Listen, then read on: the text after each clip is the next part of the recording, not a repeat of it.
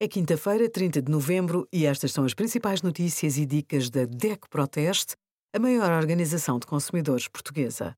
Hoje, em DECO.proteste.pt, sugerimos melhores telemóveis até 250 euros, fritadeiras de ar quente, refeições mais saudáveis do que as tradicionais e 10% de desconto em todos os vinhos do nosso teste, à venda na Garrafeira Nacional, com o cartão DECO Proteste Descontos um sistema universal para o carregamento de telemóveis, tablets e outros dispositivos portáteis irá tornar-se obrigatório no final de 2024 para os produtos comercializados depois dessa data.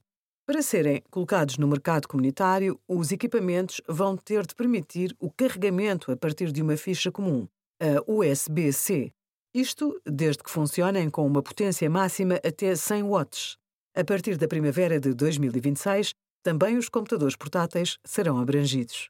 Obrigada por acompanhar a DECO Proteste, a contribuir para consumidores mais informados, participativos e exigentes. Visite o nosso site em deco.proteste.pt.